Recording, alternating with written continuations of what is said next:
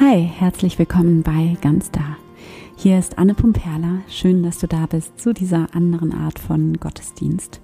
Und ich freue mich selber auch, endlich wieder hier zu sein nach gefühlt so langer Zeit. Und heute mit einer ganz, ganz besonderen Folge, wie ich finde. Denn wir haben heute seit langem nochmal einen, einen Gast im Podcast, ähm, nämlich Dirk Grosser.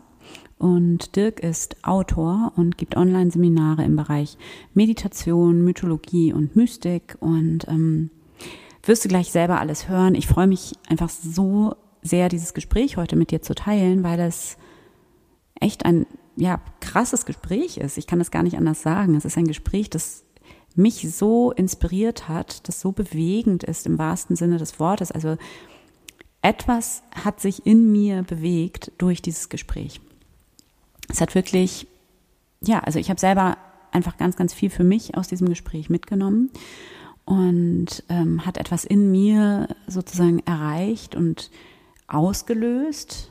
Also eigentlich genau das, was ich mir auch immer, ähm, was ich immer unter Gottesdienst verstehe, so verstehe ich Gottesdienst, dass etwas passiert, dass wir uns irgendwie auf die Suche begeben und dabei etwas in uns passiert und eine neue Perspektive irgendwie eröffnet wird. Und das ist auf jeden Fall für mich in, in diesem Gespräch ähm, passiert. Ähm, genau. Lange Rede, kurzer Sinn. Ich kann dir einfach wirklich ans Herz legen, dir das ganze Gespräch anzuhören. Ich weiß, es ist ein langes Gespräch geworden, also eine lange ähm, Podcast-Folge jetzt auch in dem Sinne. Aber du kannst ja auch einfach zwischendurch irgendwie unterbrechen und dann später weiterhören. Das mache ich auch immer so bei längeren Folgen, ähm, wenn ich mir was anhöre. Und aber hör es dir auf jeden Fall an, ähm, von Anfang bis zum Ende. Und ja, es ist auf jeden Fall eine meiner Top 10 Lieblingsfolgen aus meinem eigenen Podcast, wenn ich das mal so sagen darf. Und genau, ich wünsche dir jetzt einfach ganz viel Freude beim Zuhören. Ähm, genau. Ich weiß, vielleicht willst du als allererstes einfach kurz erzählen, wer du bist und was, was du machst. Ja, ja, mein Name kennst du, Dirk Grosser. Mhm. Ich äh, bin jetzt seit äh, Jahren tätig als Autor hauptsächlich, mhm. ähm, schreibe Bücher und für verschiedene Magazine. Äh, bei einem Magazin, so einem Achtsamkeitsmagazin, habe ich auch ähm, als Redakteur gearbeitet, eine ganze Zeit lang. Und ähm, gebe Seminare, seit zwei Jahren hauptsächlich online. Ähm, ja, und früher habe ich äh, im Verlag gearbeitet, sehr, sehr lange, als Programmleitung für, für einen spirituellen Verlag hier in Deutschland. Und ja, habe da viele, viele Kontakte geknüpft, viele Menschen kennengelernt, viele spannende Menschen. Äh, mit denen ich mich immer gut austauschen konnte über diese Fragen, die mich selbst bewegt haben. Und das hat mich schon irgendwie einfach geprägt. Und äh, diese, diese Offenheit aus sehr, sehr vielen verschiedenen Richtungen, mir was anzunehmen, ich glaube, das ist einfach, ähm, das ist so in meiner DNS einfach drin. So. Mhm. Ja. Naja, und so, ich, ich gebe halt hauptsächlich Kurse zu ähm, Meditation, zur Mythologie, ähm, also verschiedene Mythologien, versuche es miteinander zu verbinden. Hauptsächlich ziehe ich mich dabei auf ähm, europäische Mythen, also keltische, germanische, griechisch-römische. Ähm, ja, und ähm, das ist so wirklich mein, mein Steckenpferd, einfach was mich interessiert, was mich bewegt, was mich auch begeistert und wo ich unglaublich viel für mich selbst drin entdecke und das echt unglaublich dankbar für bin, das weitergeben zu können. Hm, das mhm. ist äh, schon ein echter Segen, finde ich. Mhm. Das ist ja echt der Traum, ne? Das, ähm, was dich selber weiterbringt und was, ähm, ja, was dich selber beschäftigt, dann auch beruflich machen zu können. Das ist ja, ja, ja, ja, absolut. Ich glaube, diesen Traum, äh, den, den hatte ich früher auch, habe aber nie daran gedacht, dass ich das verwirklichen würde. Ganz ehrlich.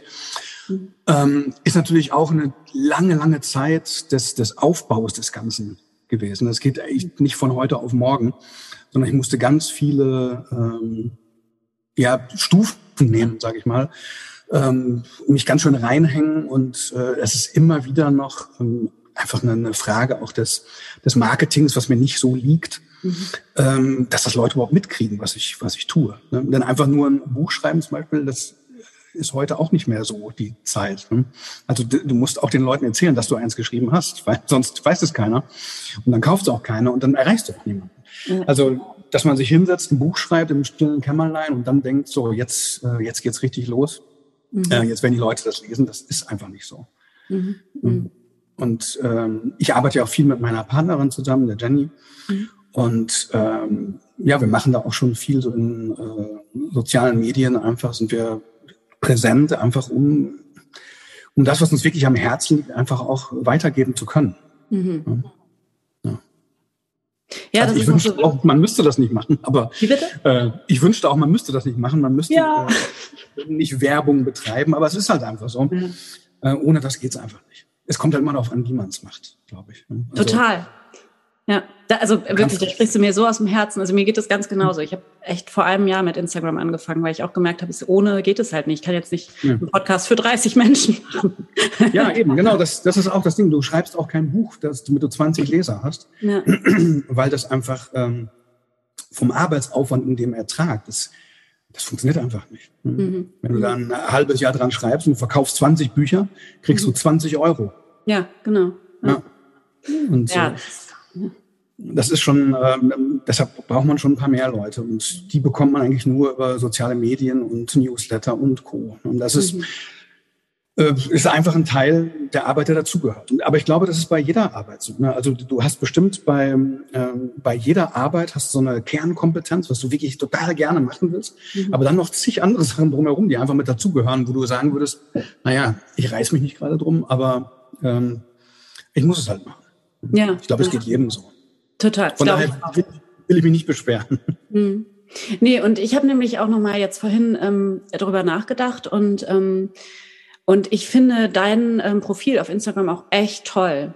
Also und das von mhm. deiner Partnerin auch, aber ich finde, das sind halt wirklich von, also jetzt unter anderem von euch beiden, das ähm, ist immer wirklich erfrischend und wie so eine Pause zwischen mhm. all der Werbung, die man bekommt auf Instagram, wenn man, wenn man dann was von, von ja. euch sieht. Also mhm. ähm, das ist, das tut ja auch Menschen gut. Ne? Also also mhm.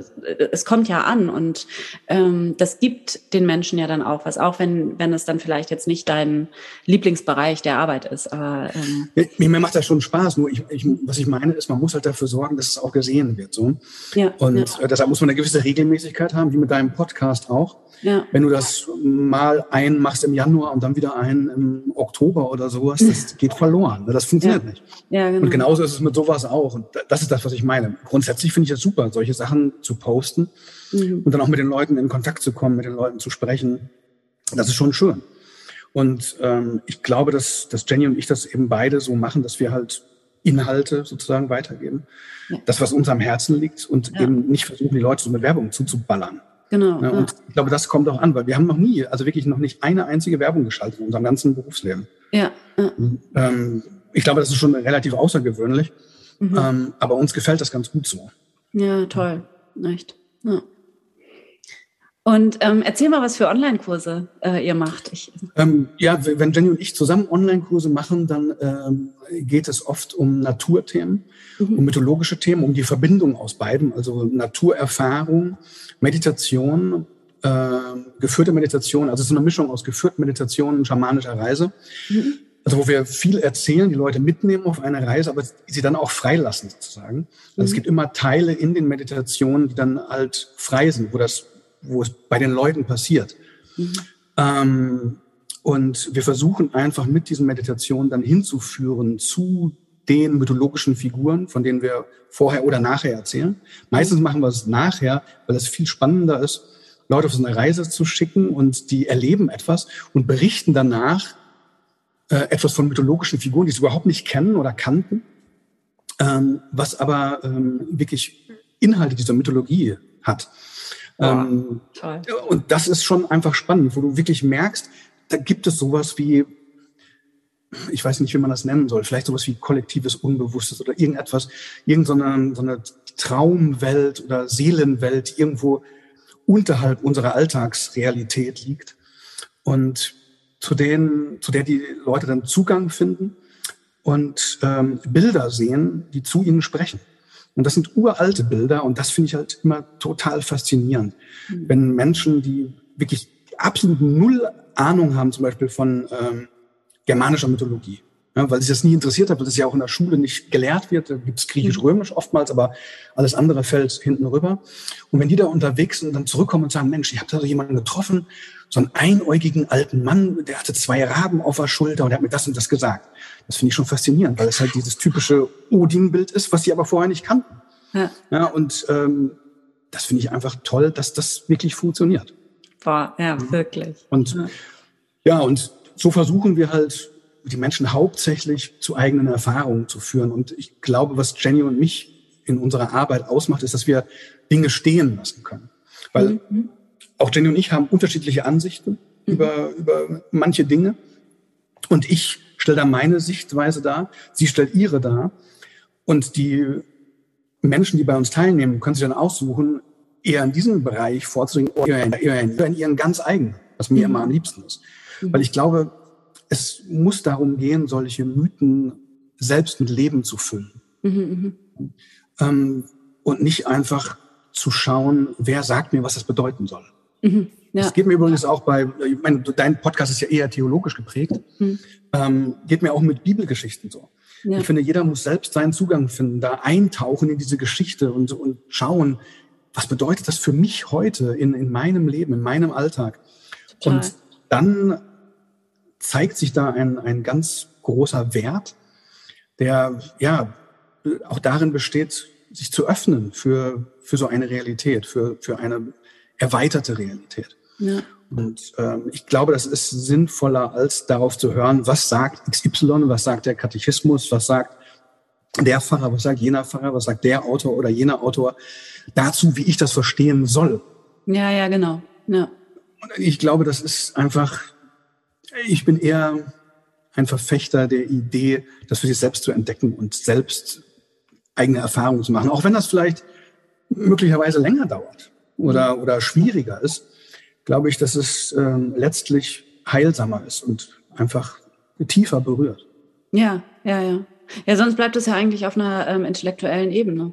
Also, ne, wenn man jetzt halt sonntags in den Gottesdienst geht und dann erzählt einem irgendjemand was darüber, was die und die, der und der Bibeltext bedeutet, dann ist es ja letzten Endes was, was man dann mit dem Verstand vielleicht nachvollziehen kann, aber was nicht in die Erfahrung geht und was, ne, also ähm, ja. oder was man dann vielleicht mitnehmen kann und dann selber eine Erfahrung damit machen kann. Das ist natürlich möglich, dieser, also dass mhm. dieser Raum eröffnet wird, aber es ähm, natürlich ist es andersrum, äh, wenn man erst ähm, sich selber mit dem Text beschäftigt und ansprechen lässt und dann eine eigene Erfahrung damit macht, dann ist es, geht es ja viel, viel tiefer und berührt einfach das ganze persönliche äh, Sein. Ne? Äh, äh. Ja. Ja, ich glaube, dass man, wenn man, wenn man Bibeltexte liest, ist man ja Zeuge von Menschen, die sich die gleichen Fragen gestellt haben, die man sich vielleicht selbst stellt ja. und die versucht haben, das irgendwie für sich zu beantworten. Ja. Das heißt aber noch lange nicht, dass das meine Antwort ist. Ja. Sondern ja. ich muss mich fragen, auf diese Frage bezogen, was ist meine Antwort und wie kann ich diese Antwort unter Umständen leben? Mhm. Ähm, wie kann ich das in meinen Alltag überführen und ähm, ja mit mit Leben füllen? Ja. Einfach. Und ja. ich glaube, das ist das ist es, worum es mir wirklich geht. Also ich habe ein so, ein so ein Erlebnis gehabt, so eine Geschichte, die erzähle ich immer gerne, weil sie einfach sehr anschaulich ist und ich das einfach sehr kurz gefasst äh, super fand. Ich war mal äh, im Quäkerhaus in Bad Pyrmont mhm. ähm, und habe da an dem Gottesdienst teilgenommen, der nur in Stille abläuft, was ich auch mhm. sehr, sehr schön fand, weil es da eben keine vorgefertigten Antworten gibt. Ja.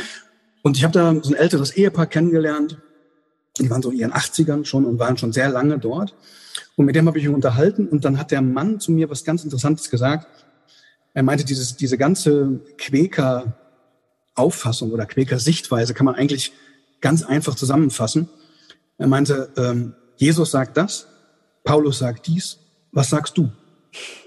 Und, und diese Frage, die ist mir seitdem immer gegenwärtig, wie so ein, wie so ein inneres Mantra. Mhm. Ähm, was sagst du? Und ich glaube, das ist das, worauf es letztlich ankommt. Das ist das, wo, wo ich und auch Jenny die Menschen, die bei uns teilnehmen, hinführen möchten, was sagst du? Was, was sagt ihr? Wie ist das für euch? Wie, wie stellt sich das dar? Und wie werden eure Fragen dadurch beantwortet? Oder werden sie vielleicht gar nicht beantwortet und ihr lebt in so einer Unsicherheit? Und wie könnt ihr mit dieser Unsicherheit leben? Mhm. Weil, also für mich jedenfalls ist, gibt es in diesem Bereich sehr, sehr wenig sichere Antworten. Ne? Sondern ja. es gibt viel, viel Unsicherheit und das aushalten zu können, das ist, glaube ich, die große Kunst des Menschseins. Ja, total. Es gibt keine Antworten, die irgendwie vom Himmel fallen und bums, so jetzt weißt du, was richtig und falsch ist. Ja. Ähm, das passiert nicht. Ja. So. Mhm. Ja, richtig toll.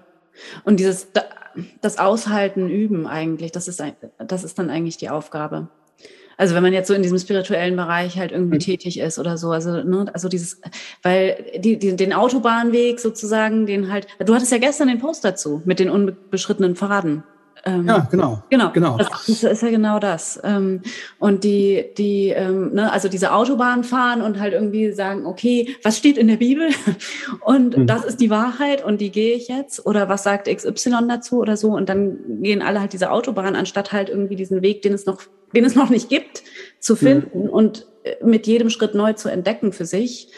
Ja. Ähm, ja, und darin, und das zu lernen und darin irgendwie angeleitet zu werden. Also es wäre ja auch eine Aufgabe von Schule zum Beispiel. Also so, sowas schon ganz früh zu Ja, ja, also ich finde auch, dass Schule, das ist genau das, was ich meine. Also Schule wäre für mich auch, das Ideal einer Schule wäre nicht, ähm, den Kindern beizubringen, was sie denken sollen, sondern wie sie selbst denken können. Ja, ja. Das ist es, genau. worum es geht, finde ich so. Und ähm, ich weiß nicht, ob das immer so geschieht. Ich glaube leider nicht. Mhm. Und ähm, aber auf das, auf das Bild von der Autobahn, wie du es jetzt genannt hast, zurückzukommen. Mhm. Ich will das auch nicht gänzlich verurteilen. Ich glaube, dass es Menschen gibt, die haben ein größeres Sicherheitsbedürfnis als andere. Mhm. Und für die ist es absolut notwendig, dass man, dass ihnen gezeigt wurde, hey, das ist hier richtig. So äh, führt das zum Erfolg, jetzt in Anführungsstrichen. Mhm. Und dass sie dann diesen, diesen Weg einfach gehen, der schon vorgefertigt ist. Mhm. Kann man auch machen. Äh, für mich persönlich ist das nichts liegt vielleicht daran, dass ich auch nicht in irgendwie Traditionen oder so aufgewachsen bin. Das ist, glaube ich, noch eine völlig andere Herangehensweise, wenn man ähm, wirklich in einer Tradition aufwächst und das vorgelebt bekommt mhm. und auch merkt, Mensch, das ist schön, das ist gut. So, mhm. Ne? Mhm. Ähm, das war bei mir nicht so. Ich musste mir das irgendwie selbst erarbeiten. Ich hatte nur Fragen mhm. und äh, ja, niemand, der mir Antwort geben konnte. Deshalb musste ich mir das irgendwie selbst erarbeiten. Und ähm, ich glaube, dass ich eben gar nicht anders kann, als Menschen auf diesem Weg zu begleiten. Mhm, ich mhm. bin niemand, der jetzt sagen kann, ja, so und so ist es und macht das so, dann wird's super. Mhm. Ich glaube, das ist ja auch der, der ganz besondere Effekt eines meditativen Weges, dass du eintauchst in Stille und Stille ist in dem Sinne ja keine vorgefertigte Antwort, sondern es ist Raum. Ja. Und der öffnet sich und was du dann in dem Raum tust und was du mit diesem Raum anstellst, obliegt dir, dir mhm. ganz allein. Und wie gesagt, manche Menschen fühlen sich nicht damit wohl. Dieses Gefühl des Alleinseins, sie haben so ein Verlassenheitsgefühl dann. Mhm. Aber ich habe immer das Gefühl, dass ähm, dieses Alleinsein dich zu den Antworten bringt, die in deiner eigenen Tiefe verborgen schlummern. Und dass das Antworten sind, die dich auf jeden Fall in deinem Leben tragen können während andere Antworten dich vielleicht ein Stück weit führen, mhm. aber auch schnell zerstört werden können. Ja, mhm. indem Zweifel von außen kommen und plötzlich stehst du vor dem Nichts. Es geht mhm. ja vielen, also ich habe ja auch so eine Beratungspraxis und da geht das vielen Leuten so, dass sie zum Beispiel in einer Tradition aufgewachsen sind und dann plötzlich feststellen, keine Ahnung, mit Mitte 50, Anfang 60, merken, das stimmt ja alles gar nicht. Mhm. Und das, dann, dann bist du natürlich, wenn du das nie für dich selbst entwickelt hast und immer nur auf andere gehört hast, dann aber merkst, das stimmt gar nicht, dann stehst du natürlich irgendwie wie vor dem Nichts. Mhm, ja, mhm. und ich finde immer, dass dieser, dieser Moment eigentlich total heilsam ist. Das versuche ich dann immer zu vermitteln, mhm. weil plötzlich wird dir der Boden unter den Füßen weggezogen und du befindest dich im freien Fall. Mhm. Und meine Überzeugung ist, dass ähm, dieser freie Fall irgendwann zu einem Fliegen wird, weil du mhm. merkst, du schlägst ja nicht auf auf dem Boden, sondern du mhm. bist im freien Fall und merkst, du fällst in eine Unendlichkeit hinein, ähm, wo es einfach nicht aufhört und wo es äh, ja keinen harten Boden gibt, der dich irgendwie dann aufschlagen lässt, sondern dass du immer weiter fliegst, schwebst und ähm, ja versuchst in dieser Unsicherheit, in dieser Dunkelheit ähm, die Fragen Fragen sein zu lassen. Einfach mhm. damit zufrieden zu sein, dass es Fragen gibt, dass wir in einem großen Geheimnis leben, was noch niemand bislang ergründet hat. Mhm. Obwohl es viele behaupten, das getan mhm. zu haben. Ähm, aber ich musste einmal drüber schmunzeln. Wenn ich, wenn ich so, ähm, wie soll ich das sagen, um es freundlich zu formulieren, wenn ich Menschen treffe, die so alle Antworten parat haben, mir ist das immer ein bisschen unheimlich, ich weil ich, ich glaube es nicht. Ja? Mhm. Ähm, und ja, ich hatte so ein, ähm, ein ganz, ganz wunderbares Erlebnis mit meiner ältesten Tochter, die äh, im Auto hinter mir saß morgens, als ich sie zur Schule gebracht habe, schon lange, lange her. Ähm, und wo sie fragte, was eigentlich passiert, wenn wir sterben. So. Und ähm, dann habe ich ihr gesagt, also ich fand es eine schwierige Frage, mit, einem, mit einer Siebenjährigen zu diskutieren, ist nicht so leicht. Man muss sich gut überlegen, was man sagt. Aber ich habe ihr dann gesagt, du, du kennst ja äh, Leute, die bei uns damals zu Hause sozusagen mal zu Besuch waren, buddhistische Mönche oder christliche Mönche, ähm, Leute aus schamanischen äh, Bezügen. Ähm, und ich habe gesagt, die einen glauben das, die Christen glauben, dass es einen Himmel gibt, äh, die Buddhisten glauben, dass es Wiedergeburt gibt und so weiter. Das, und so versuchen sich die Menschen das zu erklären. Und dann hat sie gesagt, nach einer gewissen Pause, und das fand ich super, ja, und was ist, wenn die alle Unrecht haben? Und das ist echt, das ist eine Frage, das ist eine im ganz positiven Sinne kindliche Frage. Genauso ist es. Was ist, wenn die alle Unrecht haben? Wenn das alles totaler Nonsens ist? Ähm, man muss trotzdem leben, man muss trotzdem irgendwie klarkommen, man muss trotzdem versuchen, irgendwie sich nicht wieder wie die Axt im Walde zu benehmen. Ähm, auch wenn es keine Versprechen gibt für ein Jenseits, für ein Später. Also man muss jetzt mhm. sein Leben so führen, dass es ja zumindest niemanden, niemandem schadet. Mhm. Wenn es schon nicht äh, jemandem hilft. Aber dass es niemandem schadet. Und das ist, ähm, da, da, da stellen sich die Fragen und die Antworten sind einfach nicht gegeben. Mhm. Und das ist, das ist für mich ein ganz entscheidender Faktor des Menschseins. Und ich finde, also für mich ist das so, ich weiß nicht, wie das für dich ist, aber in diesen Momenten fühle ich eigentlich keine Belastung, dass die Antworten fehlen, sondern ich fühle eine unglaubliche Freiheit. Mhm. Ich kann diese Antworten selbst suchen. Mhm. Oder ich kann sie mir selbst geben. Ich kann den Sinn selbst erschaffen.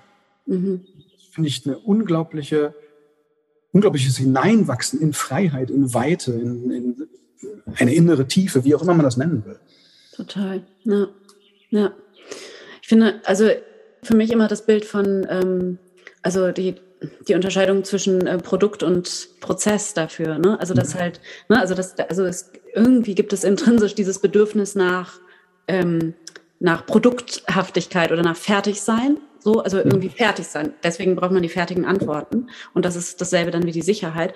Und auf der anderen Seite ähm, steht dann dieses, das auszuhalten, dass es alles Prozess ist und dass es kein Fertigsein gibt, sondern ne, das ist der Fall. Und ähm, und mir geht es auch so, dass das, dass das für mich Freiheit ähm, äh, bedeutet. Aber ich habe auch diese Momente, wo, wo ich denke, ich falle, ich falle, ich falle. Und dann wieder reinkommen in dieses, ah, okay, ich fliege. Also, ne, also, mhm. also ich glaube auch wiederum damit, also ich jedenfalls bin damit auch nicht fertig. Also ich gehe auch immer wieder dahin zurück, dass ich dieses Bedürfnis habe nach, äh, wann bin ich denn mal fertig? Also wann, wann und und dann komme ich wieder in den Prozess rein. Aber auch das ist wieder prozesshaft nur. Ne? Genau, ja, das wollte ich gerade sagen. Genau das ist, genau das ist dieser Prozess. Das, äh, natürlich hat jeder Mensch ein Verlangen nach Sicherheit und Geborgenheit. So. Aber ich glaube, dass wir uns immer, oder ich, ich kann das jedenfalls von mir sagen, dass ich mich immer so auf so einer Schwelle befinde äh, zwischen dem Verlangen nach Zugehörigkeit und Geborgenheit und Freiheit auf der anderen Seite. Mhm. Und ich glaube nicht, dass sich das ausschließt, sondern dass das beides gleichzeitig sein kann. Mhm. Also dass ich mich zugehörig fühle zur Welt, zur, zum Leben als solchem. Ja, oder zu dem, was wir in Ermangelung eines besseren Wortes Gott nennen. Mhm. Ja, mhm. ähm, was eben auch ein Prozess ist. Ja, ein ewiges Werden. Und in diesem Werden bin ich aufgehoben. Das ist nicht einfach. Es gibt so gewisse Wachstumsschmerzen oder ähm, wie immer man das nennen möchte. Es gibt das Gefühl zu fallen und dann wieder zu merken, ach nee, ich falle gar nicht, sondern es ist eigentlich ein Fliegen. Ähm, und das ist immer dieses Hin und Her und so, also ein gewisses Schwanken. Aber ich glaube, das ist normal. Das ist das, was man, ja, das ist, das ist Menschsein. Mhm. Ja. Mhm. Glaube ich auch. Und es ist eben dann dadurch eben nicht starr, sondern einfach immer dynamisch. Ja. Und äh, diese, diese Starre ist halt, das Dogma ist starr. Und damit ist es aber auch tot. Mhm. Und da passiert nichts mehr, sondern das hast du so zu glauben, fertig ist die Laube. Ja. Ich weiß nicht. Also das, widerspricht meinem ganzen Sein und es widerspricht meiner eigenen Erfahrung. Und äh, die, der versuche ich zu trauen. Natürlich täusche ich mich auch selbst, natürlich begebe ich mich auch auf Irrwege möglicherweise. Aber ich finde, das gehört alles dazu, zu diesem Lernprozess, Wachstumsprozess, ähm, Einwurzelungsprozess.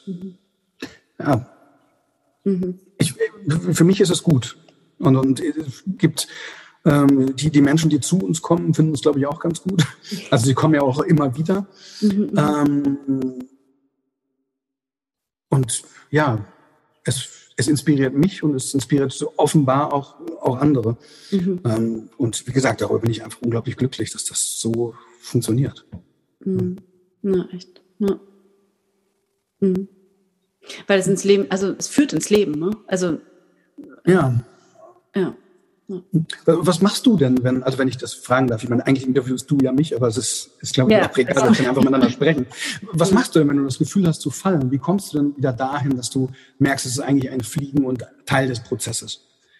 Tust du dafür etwas oder passiert das von allein? Ja, ich habe, äh, witzigerweise, ich habe gerade irgendwie vor zwei Tagen oder so, habe ich, ähm, eine Situation und ich gehe auf jeden Fall ähm, raus in, in die Natur. Ne? Also ich gehe in den Wald mhm. und, ähm, und in die Stille. Also, und dann habe ich hinterher auch nochmal das so reflektiert und habe so gedacht, ja, witzig, ich, ich, ich würde nie zu einem Buch greifen in so einer Situation. Also, äh, sondern, sondern das, was mich dann wieder, mir dann wieder dieses Gefühl der Sicherheit in der Unsicherheit ähm, gibt, das ist, ähm, das ist Stille. Also wirklich mhm. zuhören. Also wieder ins Zuhören kommen, ins Empfangen kommen. Und ich finde, diese Unsicherheit oder dieses Gefühl zu fallen, ist bei mir auf jeden Fall, und ich habe auch den Eindruck, dass es bei sehr vielen anderen so ist, ähm, kommt aus, ähm, aus Stress und also, ähm, also Hektik sozusagen. Also wenn man zu schnell, ähm, in, also in seinem Alltag zu schnell ist und zu viel macht, macht, macht, macht und immer sozusagen Kontrolle hat, also Dinge, die man tut und die in der äh, Kontrolle hat. Und Stille bedeutet ja auch abzugeben, zuzuhören und wieder ins Empfangen zu kommen und, und zu sein. Und ähm, Genau, deswegen, äh, ja, das wäre ist meine Antwort darauf dann. Ja, ja, kann ich echt nachvollziehen. Weil ich, mir geht es so, dass ich, äh, wenn ich so das Gefühl habe zu fallen, dann geht meistens so eine Grübelei voraus. Mhm. Also, dass mich meine eigenen Gedanken so in die Irre führen. Mhm. Weil ich dann dies durchdenke und das und den Aspekt und dann ähm, diese Schriften zu Rate ziehe und ähm, gucke, wie hat man das im zweiten Jahrhundert gesehen und wie im, im achten und so. Also so, weiß ich, das ist auch ein Teil von mir einfach. Ne? Mhm. Und ähm, ich merke dann oft, dass diese intellektuelle Beschäftigung mit solchen Dingen mir zwar Spaß macht, mich da aber auch doch an Punkte führt, wo ich ähm, ähm, zu viele Meinungen gehört habe. Mhm. Mich dann davon, da muss ich die Tafel wieder leer wischen. Und das geht für mich auch ganz gut in der Natur oder halt in der Meditation hier auf meiner Meditationsbank im, im Haus. Mhm. Ähm, ja, die Stille ist für mich auch ein ganz, ganz großer Faktor, der eben diese Gedanken, die sich ja oft verselbstständigen. Also mhm. jedenfalls ist mein Gehirn so geartet, dass es irgendwie dann äh, ein Gedanke nach dem anderen produziert. Ein Gedanke führt zum nächsten und so weiter und so fort. Und dann tut Stille einfach echt gut, weil es einfach äh, einmal kurz auf die Bremse tritt, die Tafel leer wischt und dann kann wieder neu geschaut werden. Ne? Oder wie du sagst, man kann wieder zuhören. Ja, genau. Total. Ja, ja, echt. Aber das, ja, genau, mit diesen schnellen Gedanken, das oder was du jetzt Grübelei genannt hast, das, äh, das kann ich auch gut nachvollziehen. Das ist halt so. Und dann werden sie wieder langsamer in der Stille, ne? Dann geht, also, ja. ja. Also ich, mir geht das so öfter so, dass ich halt dann Dinge lese, die mich faszinieren, irgendwelche uralten Texte, die ich irgendwo ausgegraben habe. Und ähm, dann total begeistert bin erst und dann aber im weiteren Verlauf des Lesens, also irgendwann dann merke, ja, aber so ganz stimmt das auch nicht. ne? Und ähm, so ganz ist die Welt ja nun doch nicht. Mhm. Und ähm, da muss ich alles andere auch wieder überdenken und so, wie gesagt, so führt eins zum anderen. Und deshalb bin ich dann immer wieder froh über diese Phasen der Stille, wo all das dann keine Rolle mehr spielt. Ja, ja, genau. Mhm. Ähm, jetzt haben wir ja schon, also wir haben jetzt schon so viel inhaltlich gesprochen. Jetzt, ähm, ist, Im Grunde genommen ist alles gesagt. Ja, ja, genau, fertig. äh, äh, mich würde aber wirklich, also ich habe mir, also was habe ich dir da gestern geschrieben? Ähm, Ja, mich würde dein Weg einfach wirklich auch nochmal interessieren. Also ähm, du, du hast gesagt, du bist jetzt gar nicht ähm, in irgendeiner Religion oder sowas aufgewachsen, sondern du hast einfach selber dich auf die Suche begeben. Und, ähm genau, das war so eine innere Notwendigkeit, ja. glaube ich. Mhm. Also ich habe, äh, also mein Elternhaus hat mit Religion oder Spiritualität nichts am Hut, also absolut mhm. null. Ähm, mein ganzes Umfeld, da war das auch so, aber wir hatten äh, einen Nachbarn, der eine Riesenbibliothek hatte. So, und da durfte ich als Kind mir alles ausleihen, was, was es so gab. Und ähm, das waren sicherlich auch Bücher, die jetzt für Kinder nicht unbedingt geeignet waren. Also sehr viele wissenschaftliche Bücher über Dinosaurier zum Beispiel habe ich ganz viel gelesen. Ja. Äh, über die Entstehung der Erde und so Evolution und all so ein Zeug. Das habe ich, ich als Kind schon verschlungen. Ähm, und im Laufe der Zeit, vielleicht ist das auch eine Frage vielleicht von Pubertät oder so, dass man sich gewisse Fragen stellt, weil man eine gewisse Unsicherheit spürt in sich und versucht, die zu beantworten, aber nirgendwo Antworten findet. Und ähm, dann habe ich so für mich ähm, spirituelle Traditionen entdeckt, habe mich lange Zeit in buddhistischen äh, Gemeinschaften sozusagen herumgetrieben, ähm, bin aber auch nie so richtig heimisch geworden. Und ähm, also verschiedene, also Zen und auch tibetischer Buddhismus. Mhm. Ähm, ja, und habe dann immer geguckt, gibt es denn etwas, was die gleichen Inhalte auf so eine Art transportiert, aber was aus meiner eigenen Kultur stammt und habe dann halt die christliche Mystik entdeckt, mhm. ähm, die mich echt fasziniert hat. Ähm, und wenn man sich wirklich mit christlicher Mystik beschäftigt, finde ich, dann beschäftigt man sich auch mit Mystik aus anderen Traditionen, weil die eben Einfluss aufeinander haben. Also vor allen Dingen zum Beispiel die islamische Mystik, also das Sufitum hat, finde ich, äh, einen großen Einfluss gehabt auf die christliche Mystik. Mhm. Und ähm, für mich war es so, also je mehr ich da eingetaucht bin, desto mehr habe ich gemerkt, dass all diese Adjektive, also christliche Mystik, hinduistische Mystik, islamische Mystik, jüdische Mystik, dass man die eigentlich auch weglassen kann und mhm. einfach nur noch von Mystik spricht. Ja. Als, als, als ähm, Mystik als eine Lebensform sozusagen. Also von diesem griechischen Yen die Augen schließen, ähm, sich wirklich nach innen wenden, auf die eigene Erfahrung schauen und diese, in diese Weite eintauchen und von da aus die Welt mit anderen Augen sehen. Mhm. Ähm, Viele Menschen haben ja das Gefühl, dass Mystik so was Weltabgewandtes ist. Das finde ich überhaupt nicht, ganz im Gegenteil. Ich finde, das ist die weltzugewandteste Spiritualität, die ich mir vorstellen kann. Mhm. Auch wenn sie in der, sage ich mal, Methodik erstmal aussieht wie ein in sich gekehrt. Mhm. Aber ich glaube, das ist einfach gut, Einkehr zu halten, sich zu besinnen und dann der Welt neu zu begegnen und eben zu agieren, statt nur zu reagieren. Ja. Und ähm, ja, das darin habe ich dann halt so mein, ähm, meine eigene Spiritualität entdeckt oder entwickelt, wie auch immer man das nennen mag. Ähm, und mir geht es dann halt hauptsächlich um meine wirkliche Alltagsmystik. Also meine Mystik, die im Alltag Fuß fasst und die den Alltag durchwirkt. Also wirklich von vorne bis hinten. Das heißt jetzt nicht, dass ich irgendwie den ganzen Tag im Gebet und mit irgendwelchen Ritualen zubringe, ganz im Gegenteil. Ja. Ähm, dass eben das ganz normale Tun Gebet ist. Ja. Also das, das, keine Ahnung, wenn ich morgens die Vögel fütter, dann ist das für mich eine Form, das Leben zu ehren und also eine Form von Gebet. Mhm. Wenn ich äh, meine Pfandflaschen zurückbringe, ist das eine Form, das Leben zu ehren. Und all das mit den Hunden spazieren zu gehen, ähm, unterwegs Müll zu sammeln, so was wir leider jeden Tag machen müssen. Ja. Ähm, also das Müllsammeln, das Hundespazieren. Ja, ja, ja, ne? Aber das Müllsammeln ist leider, also es gibt halt Menschen, die, denen bedeutet das alles nichts. Mhm. Und ähm, ich finde das einfach maßlos traurig. Aber das ist für mich einfach, das ist eine Form von spiritueller Praxis mhm. für mich. Und das ist wirklich, ähm, ja, den Alltag durchdringt und man oder ich die ganze Zeit in Beziehungen trete zur Welt, zum Heiligen, wenn man so will, zum Göttlichen. Ja. Ähm, eben durch diese, diese Achtung und Ehrung der Welt, die mich umgibt. Und das ist nicht nur in einem schönen Wald, sondern auch auf dem Vorplatz vom Hauptbahnhof. Total. da sind ja auch, da ist ja auch Leben. Da sind Menschen, da sind Tauben, kleine Hunde, was auch immer. Ähm, überall ist Leben. Und ich finde einfach, dass ähm, diese Vielfalt unglaublich großartig. Und, ja, und das wirklich wahrzunehmen und zu merken, davon bin ich ein Teil. Das ist, glaube ich, meine hauptsächliche Form der Spiritualität oder das, worin sich meine Spiritualität am, am ehesten ausdrückt. Ja. Ja, mhm. ja und so, so hat sich das entwickelt. Und die, die Mythologie kam dann später dazu, weil man liest alte Schriften, man merkt dann, ja, in der Bibel haben die das Rad auch nicht neu erfunden, sondern da tauchen ganz viele Dinge auf aus griechischer Mythologie, aus ägyptischer Mythologie. Ähm, es tauchen im Neuen Testament Ideen der Stoa auf. Das heißt, der, der philosophische Bezug muss für mich zumindest hergestellt werden. Ähm, ich ich habe es immer gerne, solche Themen ja umfassend mir anzuschauen oder wirklich zu durchdringen. Ich finde, dass Geschichte, Philosophie, Spiritualität, Kunst, das sind alles so Bereiche, die gehören zusammen und ergeben das, was, was Menschsein irgendwie ausmacht, habe ich das Gefühl. Ja, ja. total. Ja.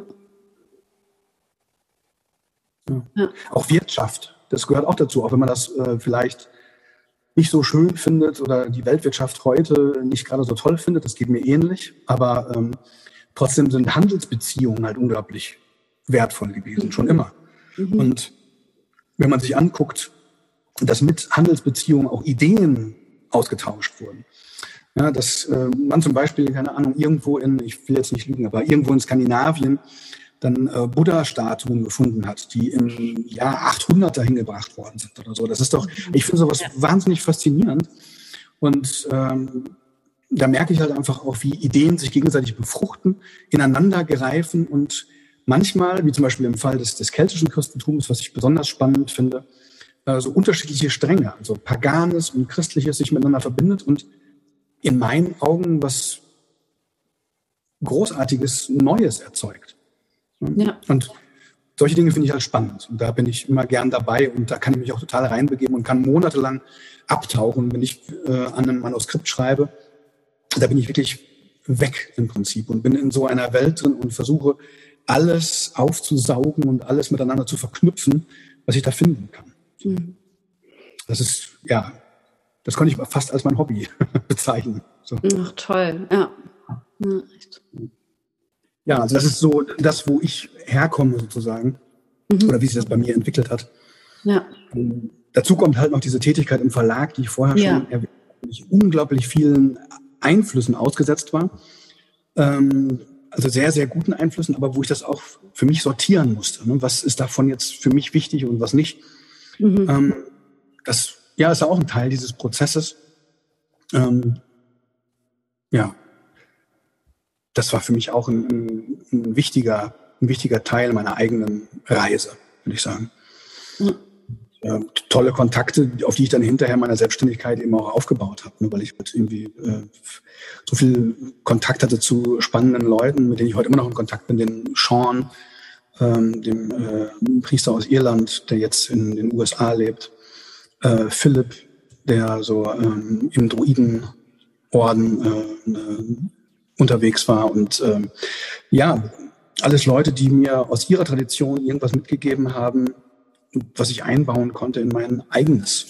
Ja.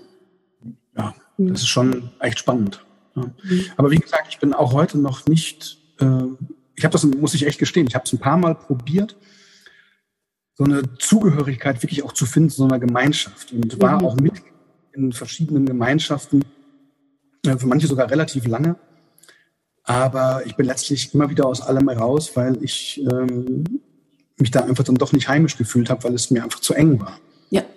Mhm. Und ja, man konnte natürlich sagen, das muss man durchhalten, da muss man dabei sein, aber ich habe mir manchmal dann gedacht, warum? Also mhm. Kurz, da muss ich jetzt nicht alles mittragen, was mich überhaupt nicht angeht und was mir auch überhaupt nicht passt. Ja. Ähm, nee.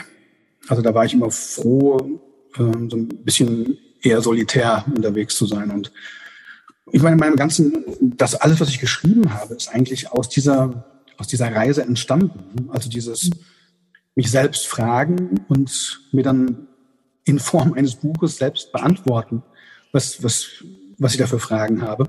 Mhm. Ja, mhm.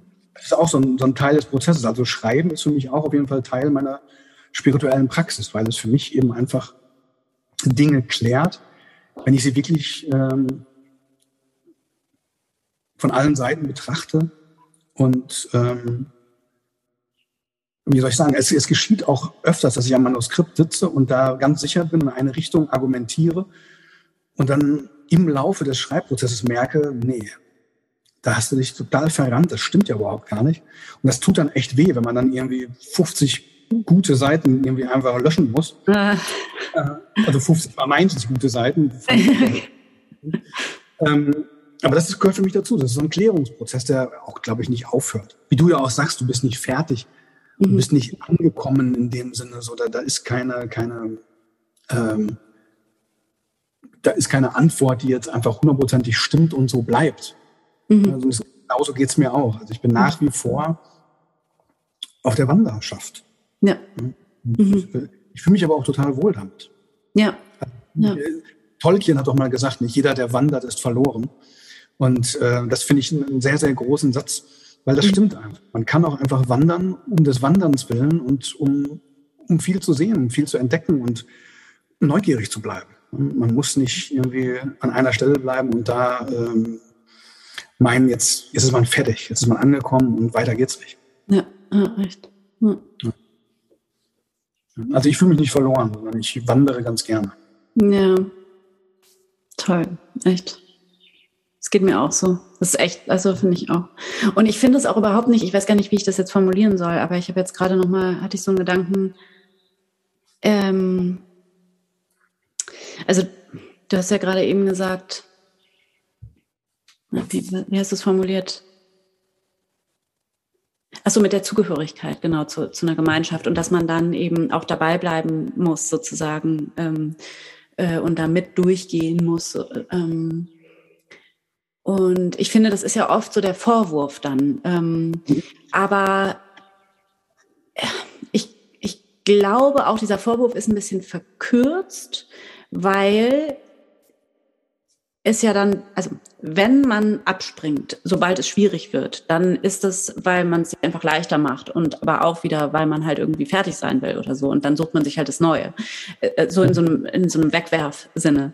Ähm, und dieses äh, Wandern oder im Prozess sein und den Prozess bejahen ähm, oder das, also das Suchen um des Suchens willen auch ein bisschen, ähm, da geht es ja nicht darum, es sich leicht zu machen oder irgendwie eine Abkürzung zu nehmen und deswegen mhm. halt Sachen wegzuwerfen, sondern äh, also so wie, also so klingt es ja auf jeden Fall bei dir auch. Du setzt dich ja total in der Tiefe damit auseinander. Es geht ja nicht um darum, ja, nee, es, jetzt wird's anstrengend und ich gehe und suche mir was anderes, sondern im Gegenteil. Es geht ja darum, sich wirklich ernsthaft auseinanderzusetzen und deswegen dann vielleicht nochmal andere Perspektiven mit reinzuholen.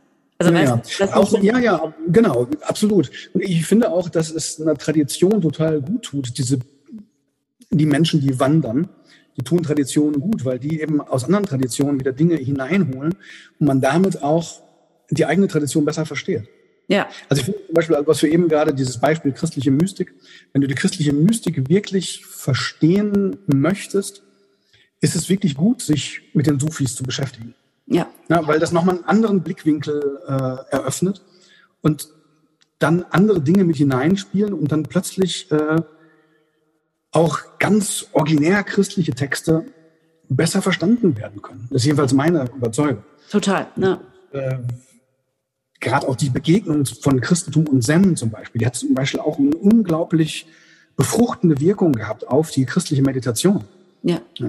Und ähm, das, ja, da finde ich, ähm, braucht es Menschen, die wandern, die Grenzen überschreiten mhm. und die in andere Traditionen hineinsehen und dann wieder zurückkommen. Und ähm, manchmal ist dafür aber in einer Gemeinschaft nicht unbedingt Platz. Mhm. Ähm, ja, das ist immer schwierig. Also wenn du dir alle Menschen anguckst, die sowas zum Beispiel gemacht haben, ein gutes Beispiel ist Thomas Merton, mhm.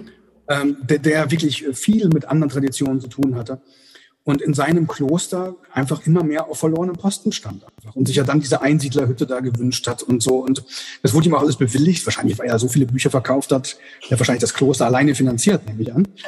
ähm, aber äh, ja, du hast, man merkt einfach, wenn man seine Biografie liest, dass, ähm, dass ihm was gefehlt hat und dass er versucht hat, in seinen eigenen Orden hineinzubringen. Das ging aber nicht so wirklich, wie er sich das vorstellt. Er hat das für sich gemacht, ist in seinem Orden geblieben. Mhm. Obwohl ich auch glaube, dass er seinen Orden verlassen hätte, wenn er länger gelebt hätte. Also das ist, also würde ich ja. wirklich. Mhm. Ähm, dafür war nur die Sehnsucht nach anderen Dingen, auch nach dieser späten Liebe, die er da gefunden hatte, mhm. ähm, einfach zu stark, glaube ich. Mhm. Also ich würde vermuten, wenn er nicht so unglücklich gestorben wäre, ähm, dann hätte er den Orden verlassen. Mhm. Er hätte was Eigenes gegründet, ich weiß nicht. Manchmal ist es auch so, dass Leute rausgeschmissen werden, weil sie in die Züge nicht hineinpassen. Mhm. Jäger ist ein gutes ja. Beispiel. Mhm. Und dann was ganz Eigenes machen und ähm, was die Tradition ja nicht verleugnet, sondern erweitert. Ja. Das ja, finde ich halt. Genau. Gibt es da noch eine Frage, die du unbedingt loswerden wolltest, die du für deinen Podcast brauchst? Also was ich mir vorgenommen habe, weil ich neulich äh, selber gefragt wurde, also wir hatten jetzt aber so viele tolle Sätze, aber trotzdem, ich frage jetzt mhm. einfach, ähm, das finde ich nämlich einfach eine spannende Frage. Ähm, wenn du sozusagen dein, also deine Botschaft für die Welt, also für die Menschen, in einem Satz zusammenfassen solltest, wie, wie würde die heißen? Puh, das ist natürlich eine, eine der ganz schweren Fragen. Also, ja, glaube ich ja nicht, dass ich so derjenige bin, der eine Botschaft für die Welt Na, hätte. Aber ja, lass mich kurz überlegen. Ich glaube, jeder Mensch hat das, deswegen. Ja. Also ich glaube, dass es für mich wäre es ganz, ganz wichtig, Menschen mitzuteilen, dass diese Welt etwas ganz, ganz Heiliges ist. Und dass das Leben als solches heilig ist. Und ich glaube, je mehr wir uns darauf ähm, wieder besinnen können und je mehr wir uns in dieses Heilige verlieben können, desto mehr werden wir das auch schützen. Weil ich glaube, Menschen kümmern sich um das, was sie lieben. Ja. Und sonst nicht viel. Und äh, wenn wir wirklich die Welt wieder anfangen zu lieben, uns zu verlieben in die Welt, dann mhm. können wir sie auch schützen. Und ich glaube, eine größere Aufgabe gibt es gerade nicht. Ja, auch wenn wir umgeben sind von irgendwelchen Konflikten, wenn ich jetzt den Ukraine-Krieg sehe oder so, das ist alles schlimm. Aber wenn uns die Umwelt wirklich abrauscht, ja, dann brauchen wir uns um all das keine Gedanken mehr zu machen. Ja. Dann ist das alles hinfällig.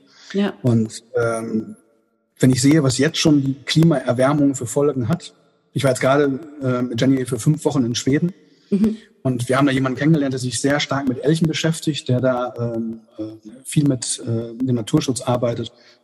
Und der meinte, dass es immer weniger Elchjunge äh, gibt, die ihren ersten Sommer überleben, Krass. weil es halt zu warm ist. Die, das ist, ähm, die werden geboren und äh, die, dann ratschen die sich zum Beispiel einen Fuß auf irgendwo an einem Stein oder so. Und normalerweise ist es in deren Kindheit, also in den frühesten Tagen, noch so kalt, dass das keine Rolle spielt. Mhm. Ja? Aber jetzt ist es so warm, dass in diese Wunde sich Fliegen setzen. Ach. Und die legen ihre Eier daran und dann sterben Ach, die Elche. Ja. Und das sind nur drei, vier Grad oder so. Ja? Oder mhm. zwei Grad, ich weiß es gar nicht genau. Aber das sind so Dinge, wo ich merke, wow, und die Schweden schießen ja trotzdem jedes Jahr ungefähr 100.000 Elche ab, weil mhm. das ja so eine Tradition auch ist. Ähm, konnten sie bislang auch machen, weil immer auch 150.000 geboren wurden. Mhm. Die werden jetzt auch geboren, aber ein Drittel von denen überlebt nur. Oh. Ja, weil die anderen durch diese leicht veränderte Temperatur sterben. Und da merkt man einfach, ähm, dass diese ganze Abholzung und dass es überall einfach den Bach runtergeht. Und das müssen wir einfach in den Griff bekommen. Das wäre, ich finde, das ist das Allerwichtigste. Weil wenn ich daran denke, wie meine Enkel oder Urenkel mal leben werden, da wird mir echt ganz schwummrig. Mhm.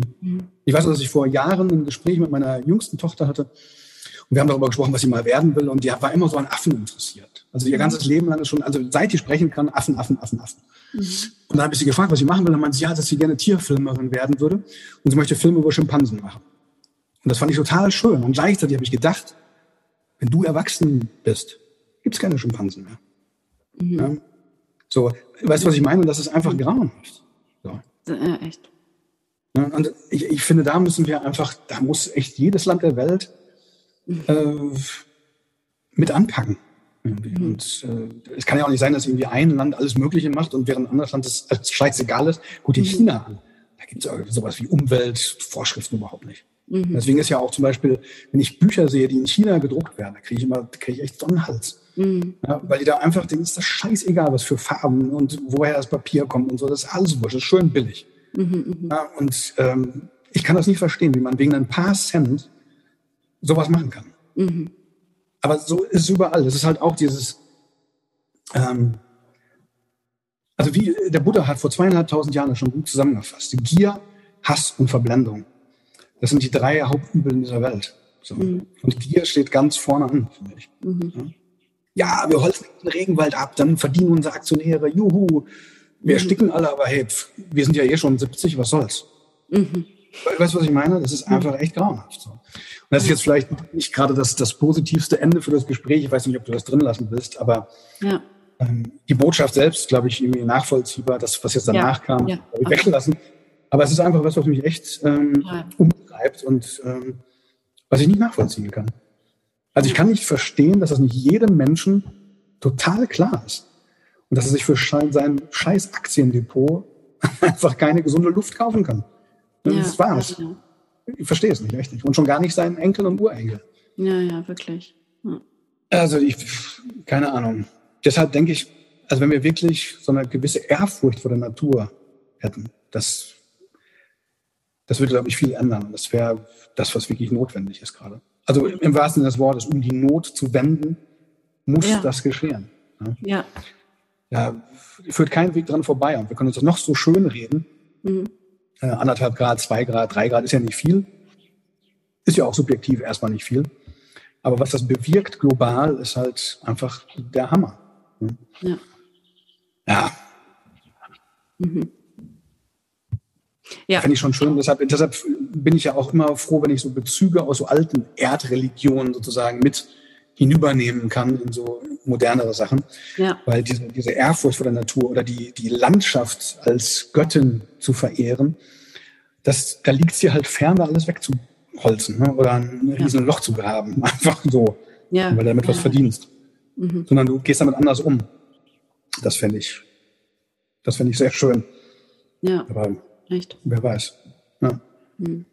Ich lasse es auf jeden Fall drin. Ich finde, das ist voll wichtig und ähm, mhm. auch echt ein gutes Schlusswort. Also, ja. Okay, okay. Ja, mir nur recht. Also ja. das ist äh, dein Podcast. Ja. ja. Vielen Dank. Vielen, vielen Dank, dass ähm, du hier warst. Ja, ich danke dir. Ja, schön. Das war schön. Ja. Ich hoffe sehr, beziehungsweise ich bin mir sicher, dass du ebenso inspiriert und bewegt aus diesem Gespräch herausgehst wie ich. Und wie immer, lass mir gerne deine Gedanken da auf Instagram unter dem Post von heute. Schreib mir oder schreib mir eine E-Mail. Schreib mir, was du für dich aus dem Gespräch für dich mitgenommen hast, was vielleicht dein Lieblingsgedanke ist oder deine Antwort darauf. Und ja, ich finde, es ist ein Gespräch, wo einfach so viele, ähm, so viele Gedanken drin sind, die, ähm, die sich lohnt weiterzudenken und irgendwie mitzunehmen in die Stille und zu schauen, was selbst, ja, was es mit, mit einem macht. Und genau, alle Infos zu Dirk ähm, verlinke ich dir in den ähm, Show Notes. Schau auch bei ihm auf jeden Fall auf Instagram vorbei, das lohnt sich total. Und ja, schön, dass du dabei warst. Danke für deine Zeit und fürs Zuhören und für dein eigenes Auf der Suche sein. Schön, dass es dich gibt. Bis ganz bald. Von Herzen. Deine Anne.